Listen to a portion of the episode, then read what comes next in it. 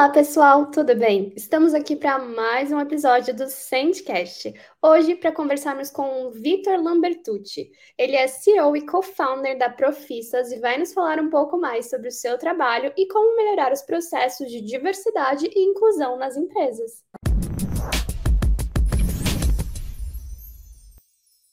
Então, primeiro de tudo, bem-vindo ao Sandcast, Vitor. É um prazer te receber.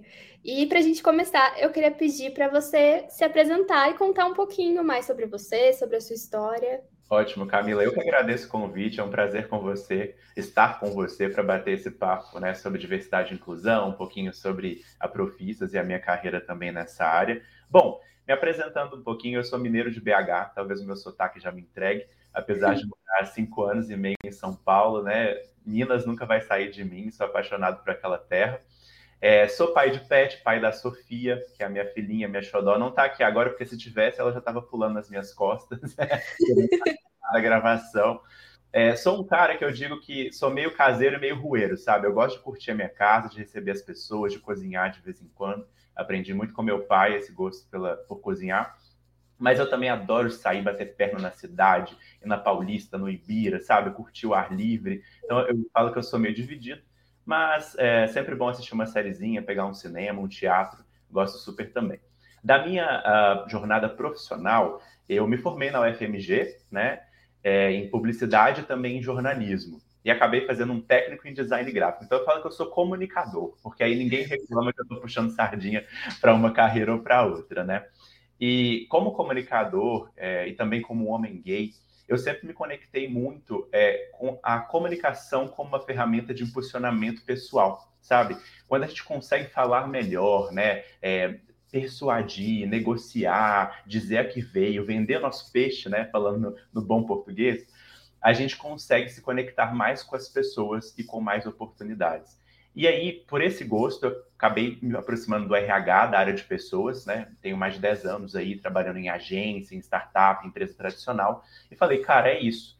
Eu quero usar o que eu aprendo em comunicação é, e essa minha conexão com a vontade de impulsionar pessoas para fazer disso o meu negócio. E aí eu acabo criando a Profissas, que é a Escola da Diversidade e Habilidades Humanas. A gente tem dois anos trabalhando aí para construir um mercado mais inclusivo, mais plural e mais inovativo?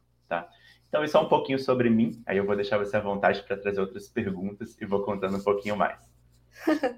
Nossa, incrível isso. Muito legal o trabalho de vocês. E eu queria que você contasse um pouquinho mais como que funciona o trabalho da Profissas. Legal. Bom, como Escola da Diversidade e Habilidades Humanas, a gente é uma edtech que construiu uma metodologia e trilhas educativas muito pessoalizadas e próprias para a gente, primeiro, uh, criar uma cultura inclusiva no mercado, então esse é o nosso primeiro pilar. E aí, nesta parte, a gente está falando de fazer tanto uma parte diagnóstico, né, para que as empresas possam conhecer mais suas pessoas e as oportunidades que elas têm de desenvolver e de impulsionar essa gente, mas também de letrar e sensibilizar lideranças, RHs e toda a equipe para entender diversidade não só como reparo social, como dever né, social que a gente tem, mas como inteligência de negócios. Porque pensa só, Camila, se a gente consegue fazer as pessoas se sentirem pertencentes à vontade e terem qualidade de vida no trabalho, elas vão produzir e gerar muito mais resultado para elas e para a empresa. Né? Então, esse pilar de cultura inclusiva é muito fundamental. Numa segunda parte, a gente trabalha com desenvolvimento de talentos. Isso significa que a gente vai impulsionar a carreira dessas pessoas. E o grande diferencial da Profissas é que as nossas trilhas, como o programa Profissas, o Lidera, são pensados para grupos representativos. Então, eu tenho o Lidera Black, eu tenho Mulheres Profissas, eu tenho Profissas LGBT+, o Lidera PCD, né? Hoje a gente trabalha com cinco grupos principais. Mulheres, pessoas negras, pessoas com deficiência, LGBT+, e 50+. E nós criamos trilhas e treinamentos, conteúdo para impulsionar a carreira com foco nesses uh, cinco núcleos, tá? E por fim, né, falei de cultura inclusiva, de desenvolvimento de talentos, por fim a gente chega à parte de atração, que eu digo que é a nossa ponte entre empresas inclusivas e talentos plurais. Né? É, em diversidade, Camila, se a gente não atrair perfis mais plurais para a nossa empresa, não funciona. Mas não adianta a gente trazer essas pessoas se a cultura não for inclusiva, ou seja, acolhedora e impulsionadora para elas. E não adianta a gente fazer isso também sem entender a corresponsabilidade de formar essas pessoas para a carreira. Porque muitas vezes quem vem de um grupo é, representativo ou subrepresentado, como se diz, não teve as mesmas oportunidades de formação e de acesso. Então é preciso que a empresa ela entre numa uh, co-jornada mesmo, né, de construção da aprendizagem para essa pessoa. Então por isso que a Profisas trabalha com cultura inclusiva, desenvolvimento de talentos e atração, porque dessa forma a gente consegue fazer de uma estratégia integrada para realmente construir um mercado mais plural. Nossa, incrível! E se realmente são as partes em que mais falta no mercado, né? A gente vê obviamente, acho que a gente está numa fase que a diversidade ela vem crescendo, vem tomando espaço, mas ainda está muito no começo. Muitas empresas não têm políticas de diversidade implantadas, né? Como que você enxerga, assim, hoje, o mercado? Como que, que tá esse momento, assim, agora? Boa. Camila, a gente não pode negar que a gente vem avançando. Ainda são passos pequenos, mas, poxa, a gente tem conseguido sim incluir mais mulheres na liderança, a gente tem conseguido, em certa medida, enegrecer o mercado de trabalho, a gente tem é, mostrado a importância de que pessoas com deficiência estejam em cargos mais estratégicos, e não só naquele cargo para preencher a cota que o governo colocou na lei, né? A gente tem falado muito sobre etarismo, sobre gerações, e por que, que existe um preconceito contra pessoas mais velhas né, no mercado de trabalho. Então, assim, todas essas pautas, elas estão muito em voga. Né? À toa que a gente está conversando aqui hoje, elas estão em pauta, elas estão sendo debatidas, a gente está se preocupando mais com isso. Né? Isso, isso é real, isso é importante, porque é a partir da discussão que vem as ações. Né? Então, a gente pode dizer que é um cenário, né, sendo otimista, em que a gente está dando passos para a construção disso. Mas, por outro lado, o desafio é muito grande. Né? A gente tem dados do Fórum Econômico Mundial que falam que falta mais de 250 anos para a gente ter equidade de gênero no mercado de trabalho. Né? A gente ainda tem uh, menos de 10% de pessoas negras, sei, menos de 6% de pessoas negras em cargos de liderança executivos, e quando se fala de mulheres negras, menos de 1%. Né? A gente ainda teve, é, em 2018, segundo dados do IBGE, apenas uma em cada quatro pessoas com deficiência empregadas, presentes no mercado de trabalho né? Nós somos o país que mais mata pessoas LGBT do mundo. Né? Então, assim, é muito crítico, é muito grave. A gente precisa ter consciência do quanto a gente tem que transformar, né? Do quanto a responsabilidade da Camila, do Vitor, mas de todo mundo que está acompanhando a gente agora, de transformar isso. Né? E no final do dia, eu sempre falo: diversidade não é sobre mim, é sobre nós é, faz parte da nossa essência plural. Como seres humanos, nós somos diversidade, né? Então a gente tem que parar com essa história de achar que diversidade é sobre mulheres, é sobre pessoas negras ou pessoas LGBT como eu. É sobre todo mundo e cada um tem um papel, um lugar e uma responsabilidade dentro da diversidade e da inclusão. Então, assim, em resumo, a gente tem avançado, tem dado passos importantes para o debate, para a discussão, mas agora chegou o momento da gente sair só da discussão e ser mais concretos, ser, sermos mais intencionais na mudança e na construção de uma sociedade, de um mercado mais inclusivo e mais colorido, como eu gosto de dizer. e é muito melhor, né? Se a gente é, é bem isso que você falou. Se a gente para para pensar nas pessoas em si, nós somos diversos, né? A, sociedade é extremamente diversa, ninguém é igual a ninguém. Todo mundo tem o seu, seu jeito especial de, de ser, sua forma de aprendizado também, que a gente vê muito isso acontecendo. Às vezes, até na forma de passar um treinamento, todo mundo passa um treinamento da mesma forma, e as pessoas são diferentes até na forma de aprender, então não adianta você não pensar nisso também. Então, eu acho que negar a diversidade é você negar o que a sociedade é porque a sociedade é diversa, então você está simplesmente fechando o seu olho pensando que todo mundo é igual a você, né? Isso é um egoísmo imenso de pensar. A gente tem que pensar, tipo, no todo. Todo mundo é diferente o tempo todo. É só o que a gente nota, né? Então, é muito importante, assim, é, trabalhos como o de vocês para continuar ali resistindo, porque a gente sabe que não é fácil, que a, as pessoas estão... Parece que cada vez mais, por mais que a gente tenha essas conversas muito fortes, também tem uma resistência muito forte, né? Das pessoas, aquela coisa de, ah, não, mas sempre foi assim. Por que, que eu tenho que mudar agora?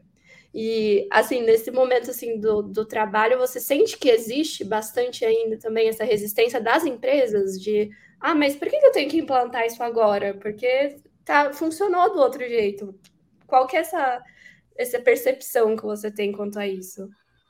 Com certeza, o desafio é enorme e a resistência é gigantesca, tá? Porque a gente está falando de uma questão estrutural da nossa sociedade, né? A gente criou um sistema econômico, político, social que privilegia pequenos grupos à revelia de outros. E se Sim. isso está funcionando para os grupos que estão em poder, qual é o interesse deles de mudar algo que está enchendo o bolso deles e que está sendo benéfico para essas pessoas? Só que a gente começou, né, quando eu falei que diversidade é mais, que reparação histórica, dever social é também inteligência de negócios, a gente começou a perceber que essas pessoas também estão perdendo em não investir em diversidade e inclusão. Porque uma série de dados mostram para a gente que empresas que investem de forma estruturada em ter perfis diversificados, uma equipe heterogênea, conseguem ter uma rentabilidade até 450% maior do que as empresas que não fazem, segundo o um estudo do, da, da High Group. Um outro estudo mostrou para a gente que 88% das pessoas, esse estudo da Lenovo, uma grande pesquisa global sobre diversidade que eles fizeram, mostrou que 88% das pessoas já coloca diversidade e inclusão como um fator é, extremamente ou muito importante para se candidatar a uma vaga ou aceitar uma proposta de emprego. Só 3% das pessoas no Brasil se sentem realmente representadas pelas marcas das quais elas consomem. Então, assim, são dados incríveis, seja a pessoa cliente, seja a pessoa é, talento, mostrando que diversidade e inclusão importa e é urgente. Os negócios que não se atentarem para isso vão perder espaço, vão perder share de mercado, vão perder rentabilidade e lucratividade. A conta é simples. Se você deixa de se conectar com as pessoas, sejam elas talentos ou clientes, fornecedoras do seu negócio, você deixa de fazer sentido enquanto organização.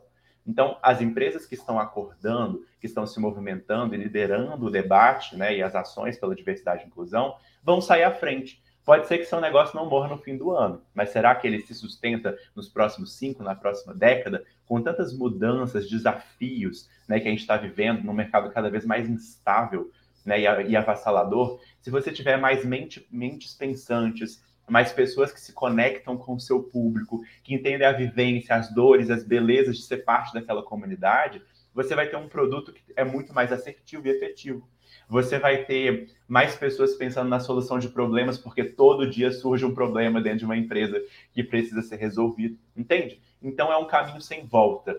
Existe sim resistência, existe uma dificuldade de internalizar a importância de diversidade e inclusão como uma estratégia tão fundamental como a estratégia de marketing, como a estratégia de vendas, como a estratégia de tecnologia. Diversidade e inclusão tem que ser um pilar que está presente em tudo, né? Então a gente ainda está derrapando e com dificuldade de escurecer as ideias, como a gente diz aqui na Profissas, sobre a importância de implementar de forma intencional e estruturada as ações de diversidade e inclusão e de educação corporativa, né? Porque elas andam muito juntas e a Profissas acaba trabalhando com a interseção entre elas. Por isso que a gente se apresenta como escola da diversidade. Então, existe sim barreiras e muitas para a gente quebrar, Camila, mas a gente está fazendo buraquinhos e daqui a pouco esse muro vai romper e a gente vai conseguir avançar cada vez mais. Isso é bem importante, né? Tipo, você vai resistindo, vai continuando ali que, que as coisas vão criando um, um, caminho, né? E é bem isso. À, às vezes a, a, empresa acaba não percebendo que, por exemplo, hoje em dia, principalmente acho que com as redes sociais, né? As coisas não passam mais impunes. Se acontece alguma ação ali que, que não tá certa, que não tá legal, se alguém postou nas redes sociais, aquilo viraliza numa velocidade imensa. E aí é, é toda uma coluna, né? Tipo, você vai ali daqui a pouco prejudica o marketing da empresa, daqui a pouco cai as vendas, que as pessoas não querem mais consumir de uma empresa que tem determinada atitude, e é tudo um ciclo que a, que a empresa vai para o buraco. Então, tem que pensar que é o todo mesmo, né? Tá tudo conectado. Se não tiver um, consequentemente, as outras partes vão rodar da pior forma possível, né? E Assim, para você, o, quando a pessoa, alguém que, uma empresa que não tem ainda esse processo de diversidade implantado, que está no começo de tudo, por onde que ela pode começar? Ótimo. Bom, diria que pode chamar a Profissa para uma conversa, né?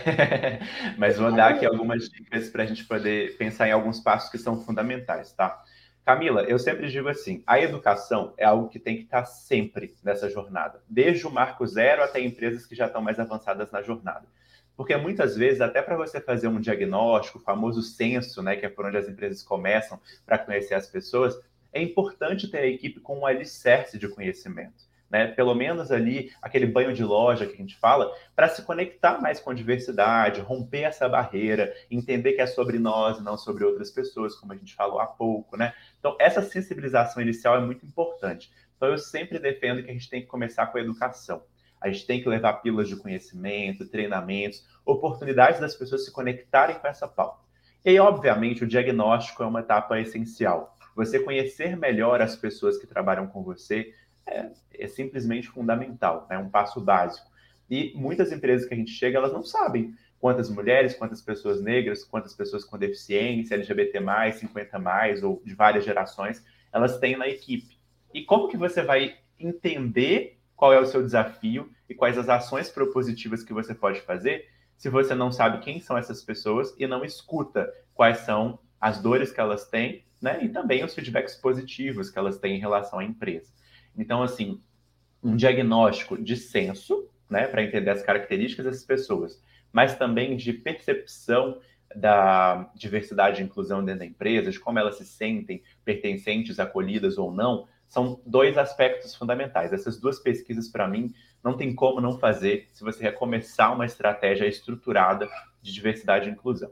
Uma vez que você passou por essa etapa de diagnóstico, começou a fazer essa sensibilização inicial, aí você vai ter muito mais insumos, né, e um relatório de insights para poder é, construir um planejamento mais estruturado. E aí, naturalmente, a empresa vai ter que escolher algumas batalhas ela não vai conseguir resolver todos os problemas do mesmo, do mesmo jeito, do mesmo, no mesmo momento, melhor dizendo, né? Mas ela vai precisar mapear, entender, criar estratégias e colocar mais ou menos energia naquilo que ela achar que se conecta mais com o negócio dela e com os resultados. Então, diversidade e inclusão não é uma estratégia indissociada do negócio, muito pelo contrário, ela é uma estratégia de negócio e tem que estar muito conectada com as metas de vendas, da empresa, com as metas de produtividade da empresa, né, com as metas de transformação digital da empresa. Então, diversidade tem que estar tudo muito bem integrado. Então, fizemos o diagnóstico, começamos as ações de educação, estruturamos nosso planejamento de diversidade, a gente precisa pensar também na governança. Né? Geralmente, muito comum a gente ter um comitê da diversidade, que envolve lideranças e pessoas de outras equipes e áreas da empresa, de ter os grupos de afinidade, né? Em que as pessoas podem reconhe se reconhecer ali com pessoas afins é, dentro da empresa e criar esferas de, de discussão. Mas eu até diria aqui um parêntese que é bem importante. Não adianta achar que somente o comitê, somente os grupos da diversidade, que geralmente são pessoas que já têm outras funções e atribuições dentro da empresa, vão fazer a diversidade e a inclusão acontecerem. Você vai precisar de empresas parceiras como a Profissas, como outras edtechs, consultorias, né, que trabalham com diversidade e inclusão. Você vai precisar de uma equipe de DI focada nisso, que é remunerada para isso, que tem foco né, nesses temas para construir dentro da empresa.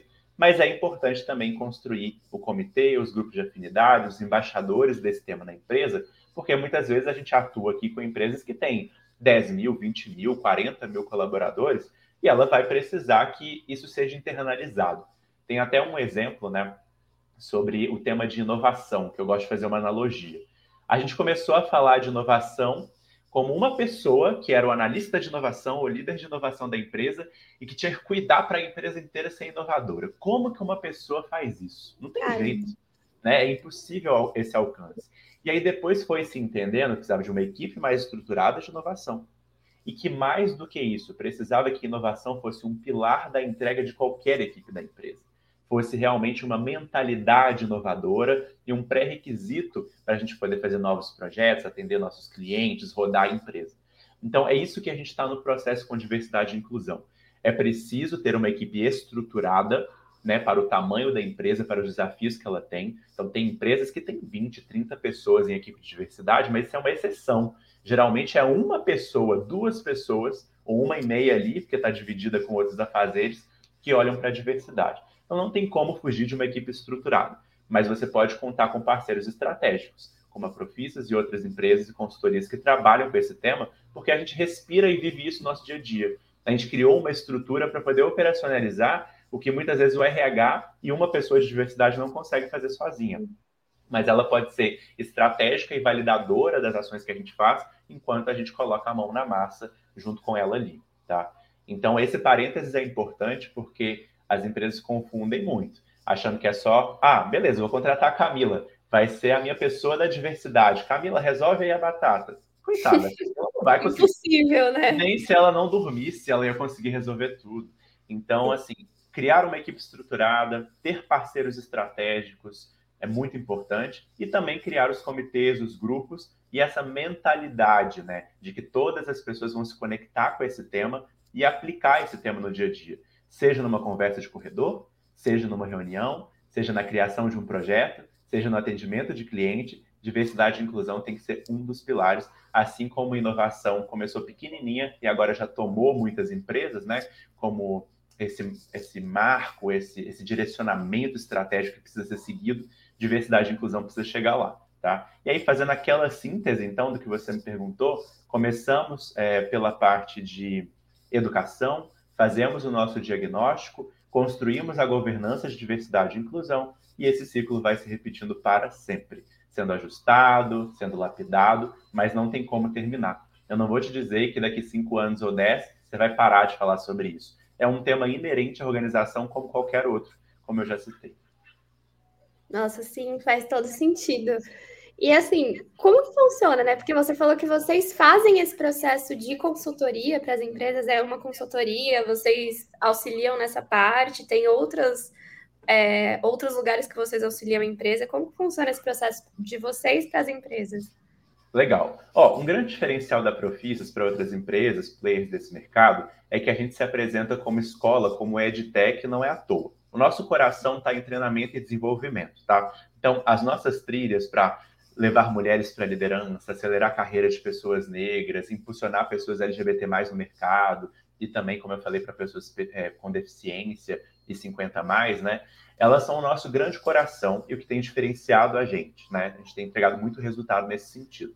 Mas para além dos programas corporativos ou formações da Profissas, nós temos treinamentos em vários formatos desde uma palestra, uma roda de conversa, uma realidade virtual, a um grupo de trabalho, de discussão dentro da empresa, para a gente poder levar pílulas desse conteúdo, né, impactar a empresa durante o ano.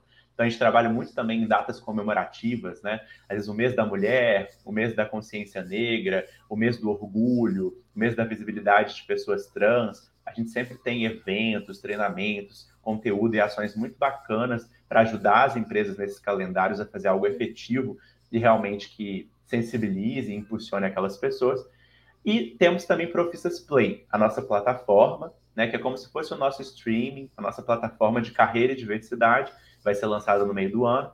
E aí tem muito conteúdo já pronto para dar o play, tá? Então, se lá nos treinamentos e formações a gente consegue construir um produto mais síncrono, mais lapidado para o que cada pessoa ou grupo precisa, em Profissas Play a gente consegue ganhar escala, né, e chegar aos 10 mil, 20 mil, 30 mil colaboradores com conteúdo multiformato, que junta entretenimento e educação, muito moderno, muito jovem, para conectar com todas essas pessoas ao mesmo tempo, tá? Então, treinamentos, formações e Profissas Play são os nossos carros-chefes. Num segundo, uma segunda vertical, a gente também faz essa parte de consultoria que você falou, com o diagnóstico. Então, eu tenho ali consultores que apoiam as empresas a estruturar a diversidade e inclusão, a repensar a sua governança, a fazer uma estratégia de educação corporativa efetiva, tá? Como eu tenho ali o censo, o mapeamento da, desse sentimento sobre diversidade e inclusão dentro da empresa, que são duas pesquisas fundamentais, o mapeamento de viés inconscientes, que aí já são pesquisa diagnóstico que são importantes demais para direcionar as nossas ações, tá? E para fechar, a gente tem aquela parte de atração que eu tinha citado. Nessa parte de atração, a gente faz eventos patrocinados. Então, a gente criou grandes eventos para a comunidade negra, a gente criou grande evento para mulheres. Esse ano, a gente vai lançar o Impacto SG para falar da pauta e o Lidera Black para acelerar pessoas negras no mercado. É, as empresas podem patrocinar. Elas vêm com a Profissas, participam, sobem ao palco, trazem um conteúdo bacana para a comunidade e se conectam com essa comunidade depois, né? Mas também fazemos eventos exclusivos. Para citar um, Fizemos com a Avon o Divas na Liderança. Foi um grande evento na Casa Natura Musical, que trouxe Zezé Mota, Thelminha, Drica Barbosa, várias atrações legal. especiais, não é? E colaboradoras da Avon. para subirem no palco, falarem das suas vivências, dos seus desafios, belezas e dores né, da vivência delas, para se conectar com outras mulheres negras. E neste evento a gente trouxe mais de 5 mil mulheres negras para se conectarem com a Avon. Depois que o evento terminou, é, a Avon recrutou parte dessas mulheres, né, criou um banco de talentos, recrutou parte dessas mulheres, e agora a gente está dentro da Avon fazendo Lidera Mulheres, para capacitar mulheres negras para se tornarem gestoras dentro da Avon. Então, vê que esses serviços que eu te falei, eles conseguem se integrar. A gente consegue mapear, diagnosticar para conhecer mais as pessoas e o problema. A gente consegue construir um evento, uma ativação de comunidade para a gente atrair esses perfis plurais para a empresa. Como a gente consegue letrar e sensibilizar gestores, gestoras, RH, pessoas da empresa e impulsionar os grupos que a empresa pretende fazer crescer dentro da organização. Então, esse ciclo, assim, acaba construindo muito da nossa entrega como Escola da Diversidade e Habilidades Humanas. Nossa, muito legal. Incrível esse trabalho, porque realmente é algo de extrema importância e você acaba, como você falou, né, unindo tudo em uma coisa só.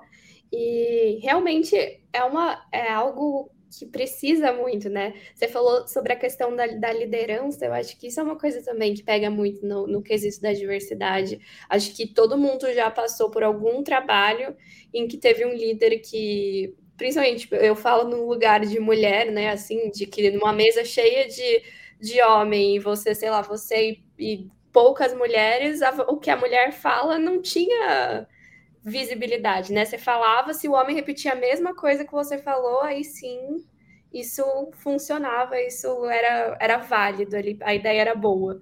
E assim, como você falou de liderança, qual que é o papel do líder nesse momento assim? Acho que é essencial, né, para esse processo todo. É total, assim, uma das formações das trilhas mais fortes que a gente tem, já vamos chegar a sete turmas com o Mercado Livre, né, preparando gestores e gestoras para serem lideranças mais inclusivas e estratégicas, porque a inclusão está diretamente ligada à estratégia e resultado, é, é, o nosso programa Liderança Inclusiva. Né? Fizemos também com alta liderança da Loft, estamos para começar com o pessoal do McDonald's, também uma formação para alta liderança. Então, é um programa que a gente já faz bastante. E justamente a gente tenta responder essa sua pergunta e preparar as lideranças para que elas estejam mais conectadas né, com essa com essa prática, com essas ações de DI. A liderança, ela tem um papel fundamental na empresa por si só, né, Camila? Ela é não só uma pessoa que gerencia, que inspira, mas que também vai cuidar para que as nossas ações e a nossa entrega estejam conectadas com o negócio, né? E ela também tem essa possibilidade de rede, né, de capilarizar o que a empresa decide como orientação, como diretriz estratégica ela que vai ser o ponto de contato com as pessoas que são lideradas e que vão poder espalhar essa informação, seja qual, era, qual ela for. Né? Então, por isso, a gente fala que lideranças são pessoas-chave, são patrocinadoras da diversidade e da inclusão dentro da empresa. E que se essas pessoas não entenderem por que é importante, qual é o papel delas e como fazer esse papel se materializar, não tem como diversidade e inclusão realmente é, se expandir dentro daquela organização. Né? Então, ter as lideranças muito conectadas, entendendo o que é diversidade e inclusão, qual é a estratégia, por que, que isso se tornou uma meta do negócio, tá? E não uma coisa que o negócio decidiu conversar sobre, mas uma meta, uma política, né? Isso é muito importante em diversidade. A gente tem que ter política, tem que ter meta, tem que ter código de conduta que fala para a gente que aquilo não é algo facultativo, é algo que é sério e faz parte de qualquer diretriz é, séria do negócio. Se a liderança não faz esse papel de é, levar esse conhecimento, de em todas as ações, conversas, reuniões, feedbacks, ter né, no seu radar esse conhecimento, a gente não consegue fazer essa pauta se expandir de forma alguma. Né? Então, quando a gente fala de liderança inclusiva, tem alguns pilares fundamentais. Né? Eu acho que o primeiro disso é o líder estar em conformidade com o que a empresa decidiu como estratégia do negócio né? E não como uma pauta qualquer. A segunda coisa é que esse líder vai ter que ter resiliência e curiosidade. É um tema que é novo para muita gente, a gente está se conectando agora, principalmente no Brasil. É uma pauta que ainda é incipiente, a gente está tentando se aprofundar e elevar a discussão para um lugar mais concreto. Então, ter curiosidade e resiliência vai ser fundamental. Você vai ter que trabalhar muito com uma questão relativa à cultura, para tentar não impor aquilo que você acha que é certo, aquilo que você entende como produtividade, né, o seu contexto, a diferentes percepções, bagagens e visões de vida. Então, assim, é um trabalho super árduo, super complexo e que pede muita empatia e muita intencionalidade. Né? E as lideranças acabam sendo as pessoas chaves, como eu falei, para conseguir né, capilarizar, né, divulgar e fomentar essa temática e ações concretas dentro da organização. Nossa, sim. E exatamente porque essas pessoas que têm a conexão direta com os outros, né? Então, se você não tem esse olhar de, da dificuldade, do que, que o outro está passando, você não consegue dar feedback, você não consegue co se conectar com essa equipe de verdade, tudo fica superficial, né? E a pessoa não se sente bem. É, é muito ruim, né? A gente está num ambiente de trabalho em que você não, se, não sente que você é visto. Você está ali só para cumprir aquele, aquela, aquele serviço ali que você tem que fazer e pronto. Suas ideias não são validadas, você não é visto, você não é ouvido. Eu acho que não tem coisa pior do que você trazer um ambiente de trabalho de, dessa forma, né? Completamente, né? Eu acho que é isso. Quando a gente fala de pertencimento, é, é, a gente leva até uns conceitos que são importantes entender quando a gente discute essa temática. Existe muito uma, é, uma concepção incorreta do que, que é incluir. Muitas vezes as pessoas acham que é sobre integrar. Integrar é você pegar alguns perfis. Ah, preciso de mais mulheres. Beleza, coloquei mais 10 para dentro. Ah, preciso de pessoas negras. Beleza, coloquei mais 25. Nossa, estou arrasando. Aí quando você vai ver, essas pessoas não estão sendo incluídas, porque elas não têm voz, elas não têm espaço, elas não, não estão sendo realmente acolhidas e impulsionadas. E o pertencimento é algo, um level ainda acima, um nível ainda maior. Porque você pode dar espaço para as pessoas, pode dar voz, mas mesmo assim elas podem não se sentir conectadas. Elas podem não sentir que elas realmente têm um espaço que é interessante para elas, que conecta elas, né, com a vivência delas, com as percepções delas, com aquilo que é importante para elas. Assim como a empresa tem os seus valores, né, que as pessoas adoram falar, nossa, os nossos valores, as pessoas também têm os valores dela. E você concorda comigo, Camila? Se os seus valores não estiverem conectados com os da empresa, ou das pessoas que você atua, se relaciona, você vai se afastar. Né? É, então, é isso que você falou. É, as lideranças acabam sendo esse ponto de conexão muito direto das pessoas com a empresa. Então, se eu tenho uma pessoa líder que não me inspira, que não me dá feedbacks propositivos, né? Por que, que eu vou continuar naquela empresa? Tem até uma pesquisa, não vou lembrar o dado certinho agora, mas que diz que a maioria das pessoas se demite do seu líder, da sua pessoa líder, e não da empresa, porque ela não tem uma boa relação, não tem uma relação propositiva com a sua liderança. Então, as pessoas líderes são fundamentais.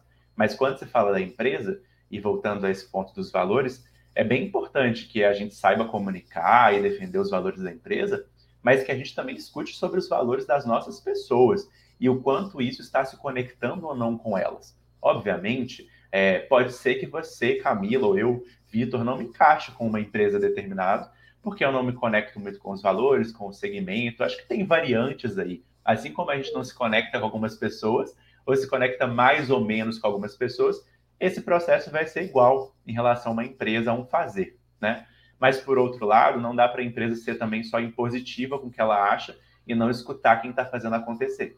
Porque quem realmente está lá colocando a mão na massa, atendendo o cliente, vendendo, cuidando dos processos são as pessoas, né? Não é o board, não é a alta liderança. Exatamente. Então, é bem importante esse processo de escuta. Né? A gente fala muito na profissão sobre escutatória, né? Debate-se demais sobre a tal da oratória.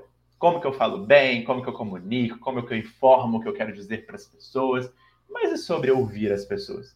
E sobre escutar ativamente sobre o que elas estão sentindo, sobre o que elas estão pensando sobre você e sobre a empresa é um desafio. É um desafio que eu, eu trago para mim todos os dias e repenso comigo, poxa, falei muito, escutei pouco. Devia ter parado um pouco mais para observar, para escutar, para deixar a pessoa falar, em vez de só direcionar. Né? Eu, como líder, faço esse exercício comigo constantemente. Eu erro, eu acerto, eu repito, eu tento de novo tá? De forma alguma a gente vai se colocar aqui no lugar de mártir, né? Nossa, somos perfeitos, só faça o que eu faço. Não é assim, a gente erra, é um processo humano, um processo falho, mas o importante aqui é a gente colocar isso como uma premissa, né? Assim como eu quero falar e ser ouvido, ouvida, eu quero também ouvir de verdade as pessoas. E quando a gente fala de diversidade e inclusão, você há de convir comigo. Não tem como fazer de outra forma. Com certeza. Até porque eu acho que é muito. Existe uma autovalorização nessa questão de comunicador, né? Na pessoa que fala muito bem, que vai dar uma palestra linda, fala palavras maravilhosas. Nossa, o gestor que na reunião, meu, falou várias coisas de incentivo, mas na hora de sentar com alguém, não consegue, não consegue entender os problemas das pessoas porque não escuta o que elas estão falando de fato, né? Então a pessoa tá, tá ali, você tá na frente da pessoa, você percebe que a pessoa tá olhando para o nada, muda de assunto, você falou um, um segundo, a pessoa já mudou de assunto, que a cabeça dela não tá em você. Então, é, isso é muito importante mesmo, né? Porque é, é realmente o que acontece, é uma super autovalorização nessa coisa de você ter que falar muito bem, mas pouco se fala mesmo do quanto é importante você ouvir as pessoas, em diversidade ainda mais, né? Porque se eu não sou igual a você, eu só vou aprender se eu te ouvir. Se eu não te ouvir, eu vou continuar com os, com os meus pensamentos, com as minhas percepções, e eu não vou crescer em nada, né? Completamente. E você tocou num ponto fundamental.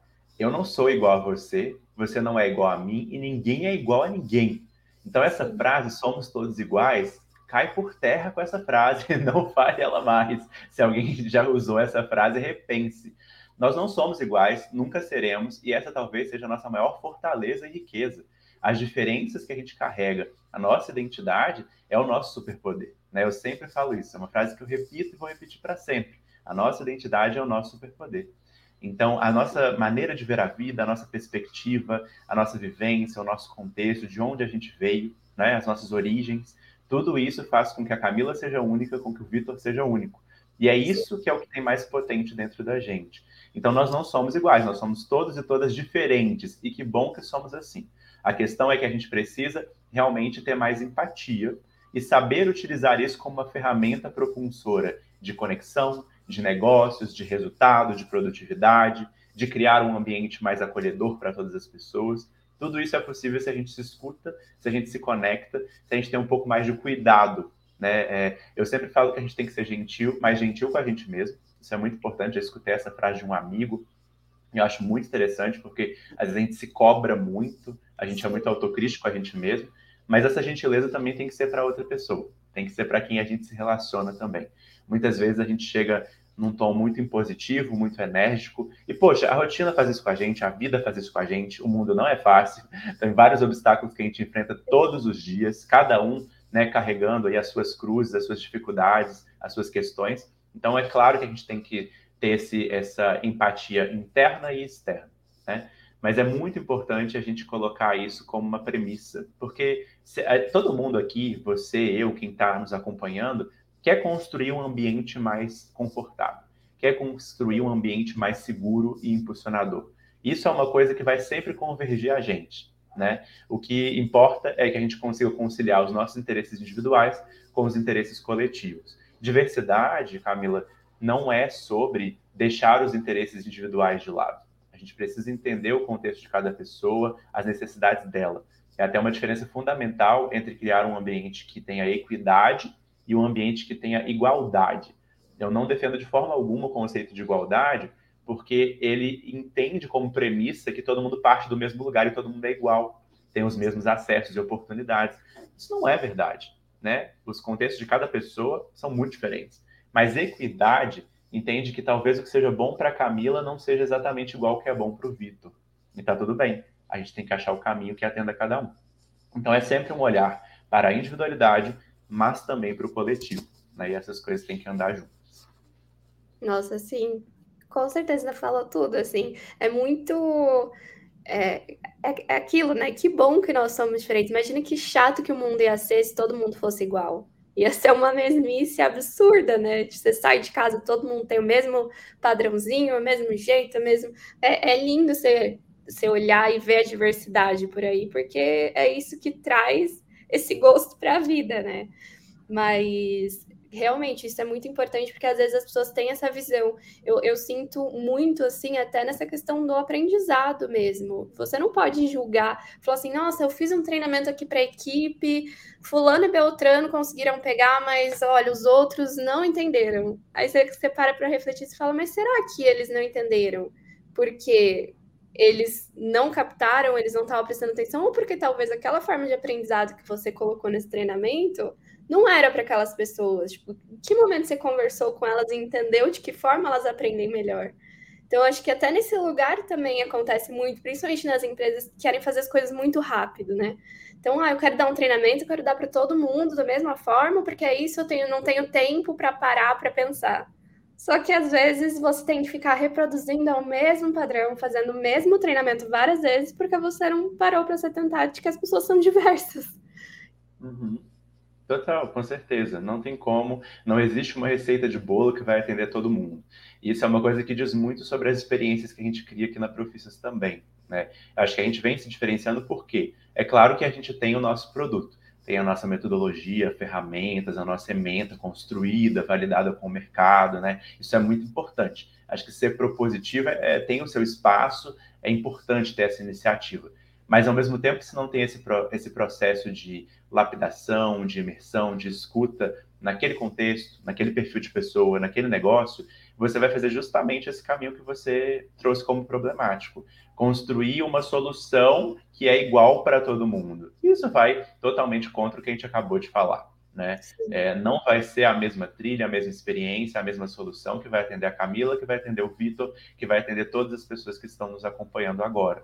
A gente precisa achar, sim, lugares comuns, né, que vão ser interessantes para todo mundo, mas conseguir minimamente entender as especificidades e particularidades de cada indivíduo, de cada ser humano.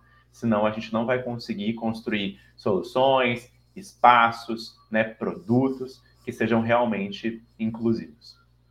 Sim, total. E a gente falou um pouquinho, né, sobre é, cultura das empresas. O que, que você acha que é o impacto da diversidade dentro da cultura da empresa?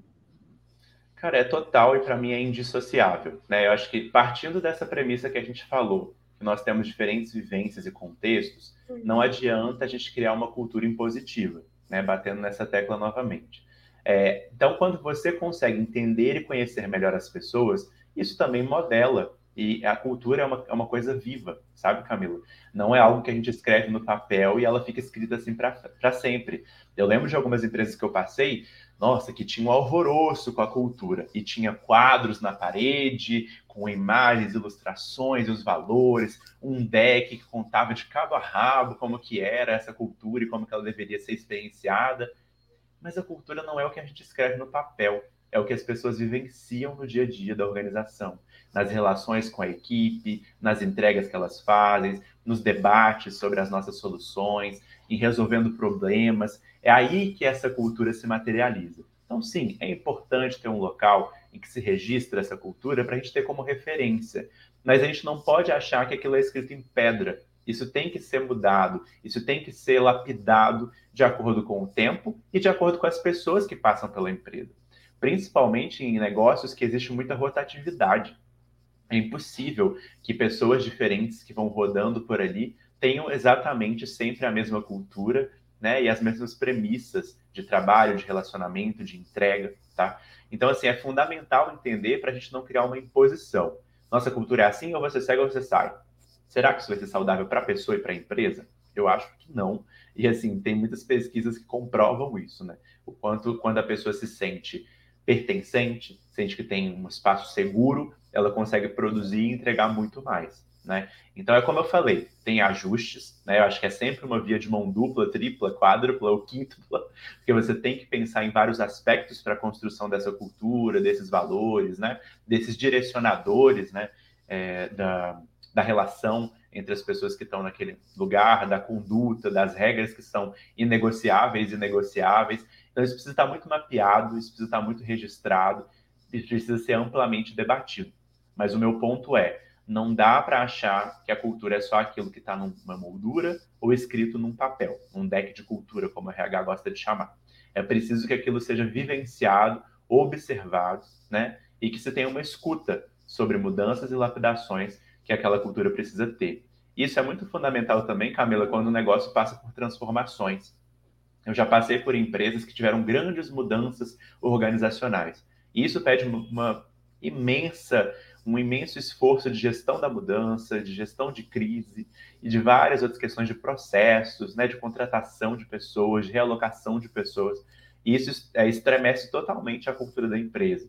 Eu passei por uma startup que ela dobrou de tamanho. Ela contratou de um mês para o outro mais de 300 pessoas, né? De um período curto para o outro, mais de 300 pessoas.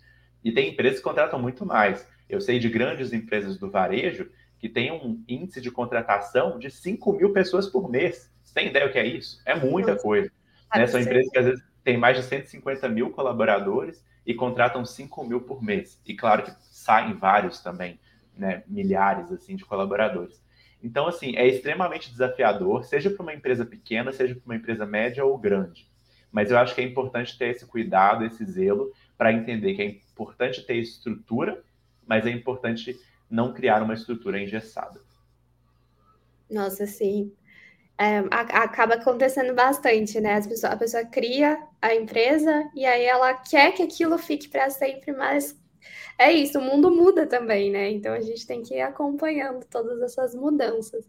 E aí você falou dessa, dessa questão de contratação. Como que é possível, assim, deixar esse processo de contratação pensando na diversidade que não seja algo vazio? Porque às vezes a gente vê, né, é, descrição de vaga, ou até mesmo no processo seletivo, e você sente que a empresa está tentando implantar isso, mas é algo que se percebe que está meio ali só porque precisa estar, né? Meio vazio mesmo. Como que faz para que isso não seja vazio, que seja efetivo mesmo no processo de contratação? Muito bom. Olha, esse é um desafio imenso, em que se debate muito, em que a gente vê muitos, muitas exposições de insatisfação das pessoas com processos seletivos, com plataformas, né? Principalmente no LinkedIn, isso gera, nossa, um bafafá danado de debate sobre como criar uma experiência mais interessante e acolhedora para as pessoas. É, a gente até tem uma solução aqui que chama recrutamento inclusivo, que é um programa de formação para RHs, lideranças construírem uma experiência mais conectiva, mais interessante para a pessoa candidata, né, que está participando daquela jornada. O que eu digo é que, de novo, não tem como você fazer algo que seja inclusivo sem conhecer os perfis, né? Então vai do desafio. Dependendo do tamanho, né, do escopo e do volume de pessoas que você vai ter se candidatando a uma vaga, um processo seletivo, você vai ter que ter gente, você vai ter que ter plataforma, você vai ter que ter inteligência para poder acolher essas pessoas e garantir uma experiência bacana. Isso é fato, né? Mas eu acho assim, é, é muito. Se a gente conseguisse fazer o um mínimo, de ter as etapas muito claras, de ter uma comunicação inclusiva no job description, né, na, na descrição das vagas, da gente não é, inflar ou supersaturar demais é, os requisitos dessa vaga, sendo que nem precisava de tanto, né? Tudo isso, uma linguagem acessível, realmente inclusiva, com menos barreiras e mais portas para essa pessoa acessar a sua empresa, já ajuda demais fazendo uma experiência positiva. Né? Isso é fundamental para a gente poder garantir inclusão. Então, muitas vezes se pede idiomas, se pede uma hard skill, uma, uma skill técnica, né? uma habilidade técnica muito específica, que a empresa teria toda a condição de ensinar rapidamente essa pessoa, uma vez que ela entrasse para a companhia. É, por isso até que se diz muito uma preocupação com as habilidades humanas, né?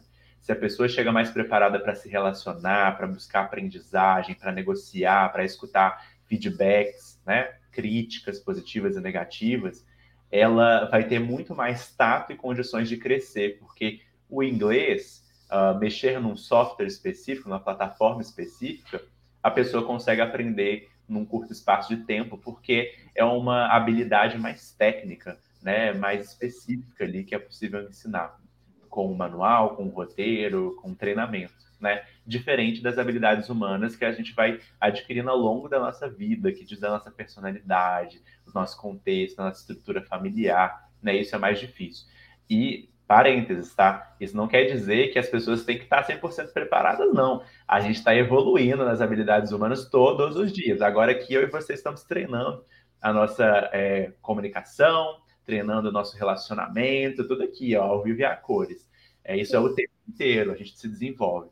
Mas eu digo que para ser mais inclusiva, não adianta colocar tantos obstáculos, porque as pessoas não vão alcançar. Né? Isso é bem importante.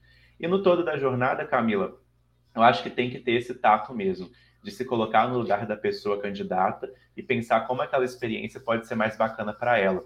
Uma, até pensando no meu lugar como talento e depois como né, pessoa que recruta, que tem vagas, é, eu sentia muita falta que os processos fossem de alguma forma agregadores. É muito ruim você se candidatar em seis, dez vagas que você curte muito, que você espera aprender algo com a empresa e simplesmente receber um não, fazer um milhão de provas e no final nem receber um feedback, isso é muito mais grave até. Né? E eu entendo que muitas vezes essas equipes de RH estão numa estafa, são pouquíssimas pessoas para dar conta de tudo, mas a empresa não vai poder se desculpar e se justificar com isso. Ela precisa investir, né? Ela precisa, se ela quer contratar, investir numa experiência bacana. Eu faço só a meia culpa dos RHs, porque eu entendo que muitas vezes as pessoas estão sobrecarregadas e eu entendo essa rotina. Mas a empresa precisa investir mais e criar estrutura. Agora, eu sentia falta, como eu falava, de ter algo que me agregasse. Mesmo que eu não fosse aprovado naquela, naquele processo seletivo, de receber um feedback estruturado onde eu posso melhorar, quais foram as minhas fortalezas, o que, que eu poderia absorver daquela, daquela entrevista, daquele processo que eu participei. Será que é possível entregar uma jornada de treinamento, entregar uma jornada de mentoria, entregar alguns microconteúdos educativos para ajudar a pessoa a se preparar para o processo seletivo, a se preparar para o segmento que a empresa trabalha, a trabalhar suas habilidades humanas, né? Então, a Profissas faz isso também. Às vezes, a gente trabalha com programas de estágio, programas de trainee, né, processos seletivos mais amplos, em que a gente cria um evento de lançamento, a gente cria uma trilha de aprendizagem. Poxa, a pessoa vai sair daquele, daquela trilha, Camila, mesmo não sendo aprovada, com muita bagagem adquirida. E eu tenho certeza que a experiência dela vai ser tão positiva que ela vai sentir vontade de se candidatar a outras vagas daquela empresa, sabe? Então, acho que esses são alguns pontos que eu acho que são relevantes, né? Que as pessoas podem pensar sobre como criar essa experiência mais inclusiva e mais interessante mesmo, né? Para as pessoas candidatas.